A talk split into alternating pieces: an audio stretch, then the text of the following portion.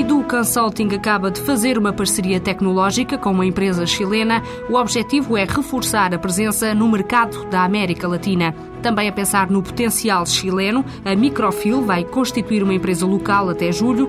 Antes disso, estreia-se em Angola e em Moçambique. Espanha continua a ser a forte aposta da Camilo Pinto. A empresa de confecções têxteis quer abrir 12 lojas durante este ano.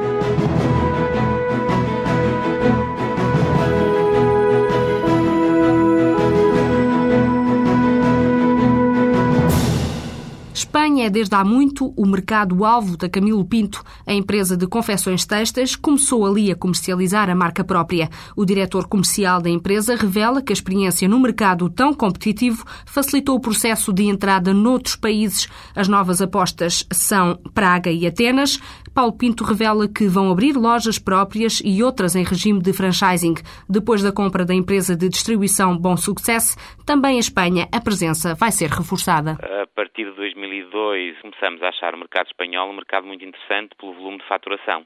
Nessa altura nós fazíamos quase meio milhão de contos com esses espanhóis e em 2004 eh, nós fizemos um takeover sobre a empresa espanhola que já era detentora de quatro lojas na altura e as restantes lojas franchisadas.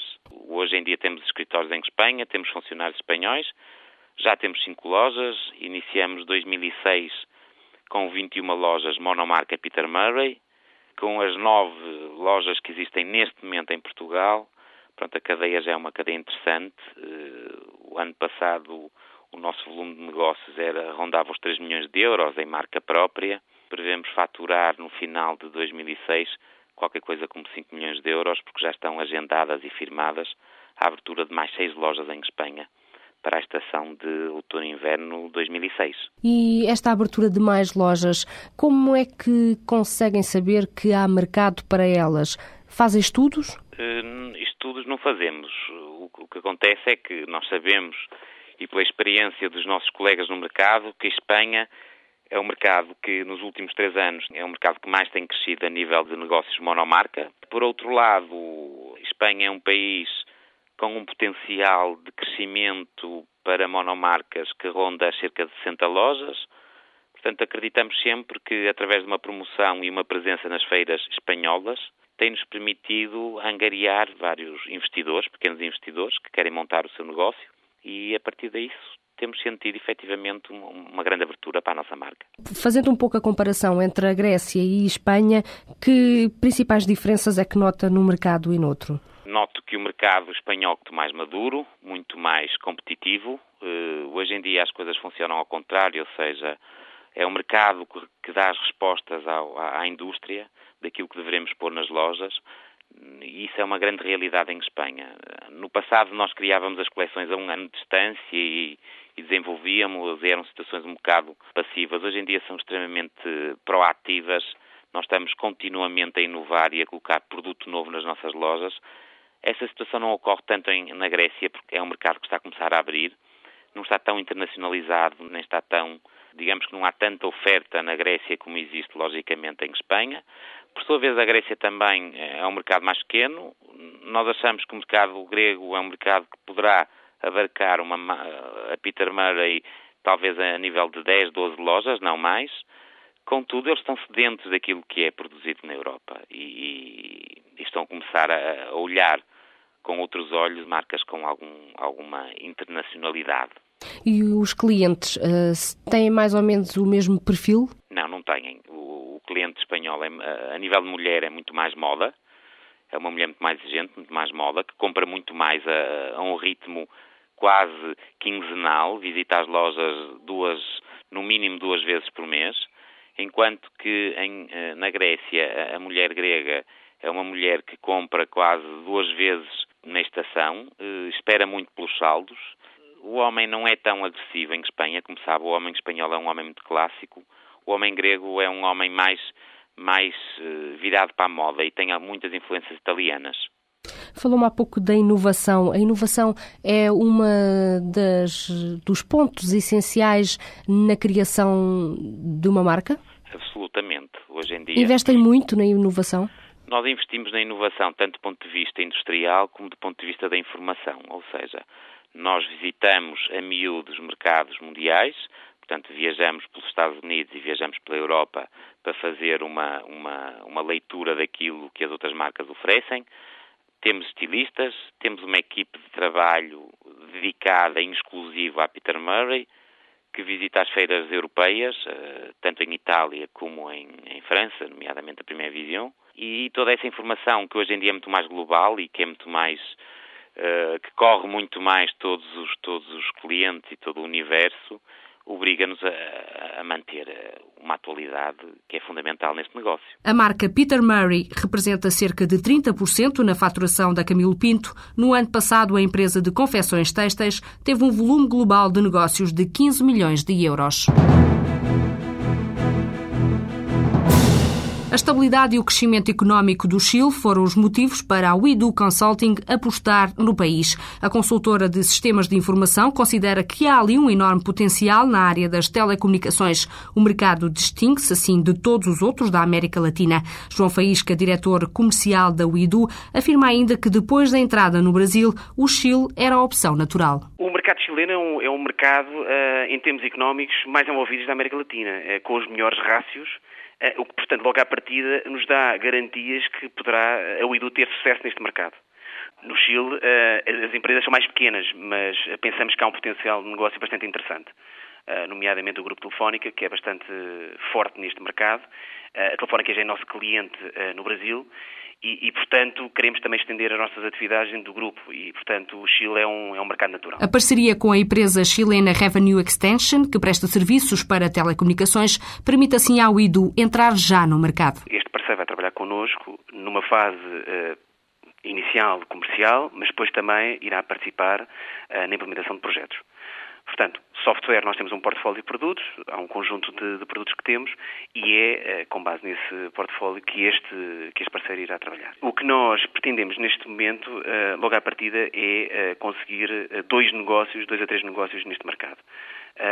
Portanto, pensamos também que são, são objetivos bastante exigentes, mas queremos entrar forte e, portanto, pensamos que esta parceria faz sentido e também com o conhecimento que este parceiro tem do mercado, é também relevante a nossa presença com este parceiro. Ainda durante este ano, a UIDU espera fazer outras parcerias no mercado chileno, quer também expandir a atividade do escritório no Brasil a mais países da América Latina. João Faísca adianta que nos planos da empresa está também uma maior aposta na Ásia. Efetivamente, nós temos uh, um produto para um nicho de mercado e eu penso que é o nosso diferenciador, uh, como empresa europeia e portuguesa, uh, de conseguir entrar nestes mercados. Normalmente fala-se muito da China e da Índia, mas dado que o conhecimento deste, deste, desta área muito específica que, que, eu estou a falar, que é Revenue Insurance, fez com que uh, pudéssemos uh, entrar neste mercado. E, portanto, isto fez com que, uh, depois de uma análise do ano passado deste mercado, víssemos com bons olhos, pelo menos, um potencial de, de negócio neste mercado para o IDO. Mas é verdade que há uma concorrência bastante feroz.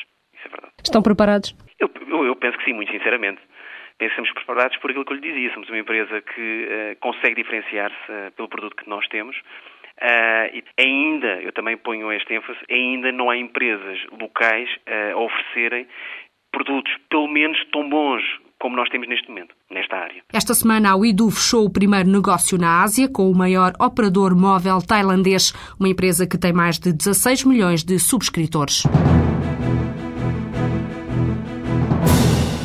Com a entrada no Chile, em Angola e em Moçambique, a Microfil espera triplicar a faturação e atingir os 16 milhões de euros nos próximos três anos. Em África, a empresa produtora de software de controlo e gestão de conteúdos quer ganhar o um negócio da emissão de documentos de identificação e ligar vários ministérios em rede. Manuel Antunes revela que para ser bem sucedido é preciso ter em conta algumas particularidades. O administrador da empresa lembra que a experiência nos Estados Unidos, um dos primeiros mercados onde entraram, é agora bastante útil. É extremamente difícil qualquer empresa penetrar no, no mercado americano por duas vertentes. Uma, para já, não tendo marca, é um bocado complicado, porque os americanos ligam muito às marcas.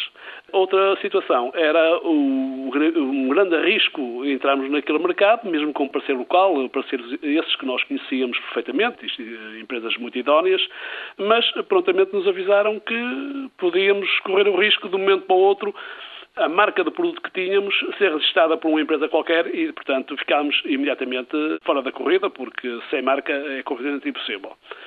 Começámos, portanto, com esse processo. Devo dizer que foi uma travessia muito grande no deserto, pelas maneiras muito consistentes que eles obrigam a registrar uma marca. Mas, mas isso em que sentido? É preciso muita papelada? Não é muita papelada. É preciso contratar um, portanto, um escritório de advogados uh, altamente especializado nessa, nessa área. Uh, existe muitos, uh, mas, portanto, tem que haver confiança com esse, com esse escritório. E então foi um processo que só em princípio de 2005 conseguimos a marca registrada dos nossos produtos na América.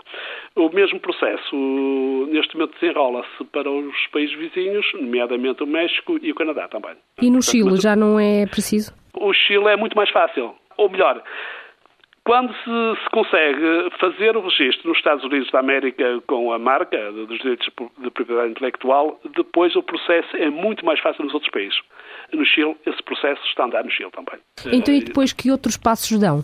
Depois, os, os, passos que nós damos, nós participamos em feiras, uh, feiras, portanto, da, da nossa especialidade, uh, servimos muitas das vezes com parceiros locais, as nossas próprias delegações do ICEP, o, quando elas existem nesses países, uh, portanto, relativamente à microfil, eu sinto-me extremamente satisfeito porque um, tenho encontrado pessoas muito válidas à frente desses escritórios e que, tem, que nos têm ajudado bastante e, obviamente, acima disso tudo, é preciso ter disponibilidade e muita agressividade e ter muita paciência, porque o mercado não se conquista de um momento para o outro, como deve compreender. Podíamos explicar então um pouco estes projetos para o Chile, Angola e Moçambique? Começando por em Angola, nós, eh, portanto, em finais de 2003, eh, tivemos a sorte e eh, entramos num negócio bastante interessante, que foi a organização de todo o fluxo documental do Conselho de Ministros e, inclusive, a marcação da, e a agenda eletrónica também.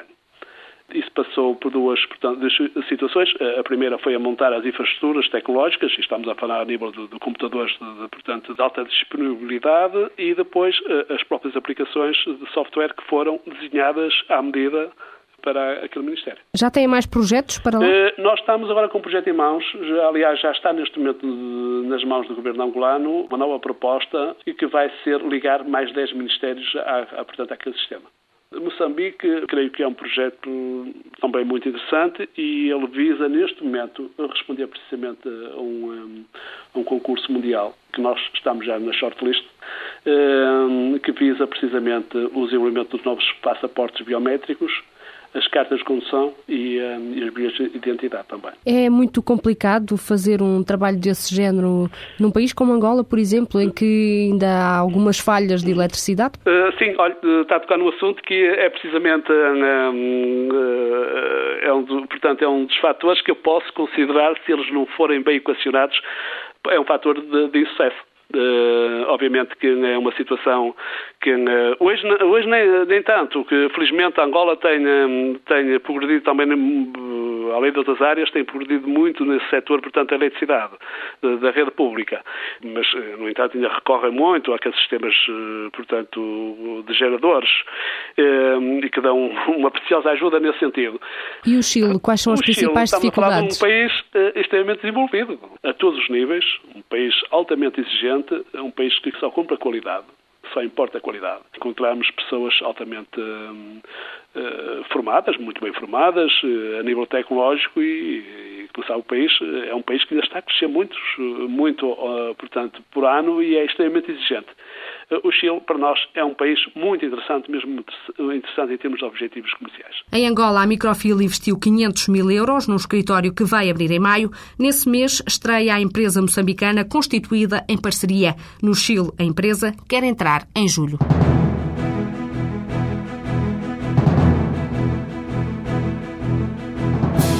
Estudo do The Economist Intelligence Unit revela que o Chile continua a ser o melhor país da América Latina para fazer negócios. Ocupa o 22º lugar no ranking mundial, está à frente de países mais desenvolvidos como a Coreia do Sul ou Portugal. De acordo com o especialista que realizou o estudo, a posição do Chile deve-se ao regime de investimento muito aberto, à economia crescentemente diversificada e à forte estabilidade institucional, política e económica.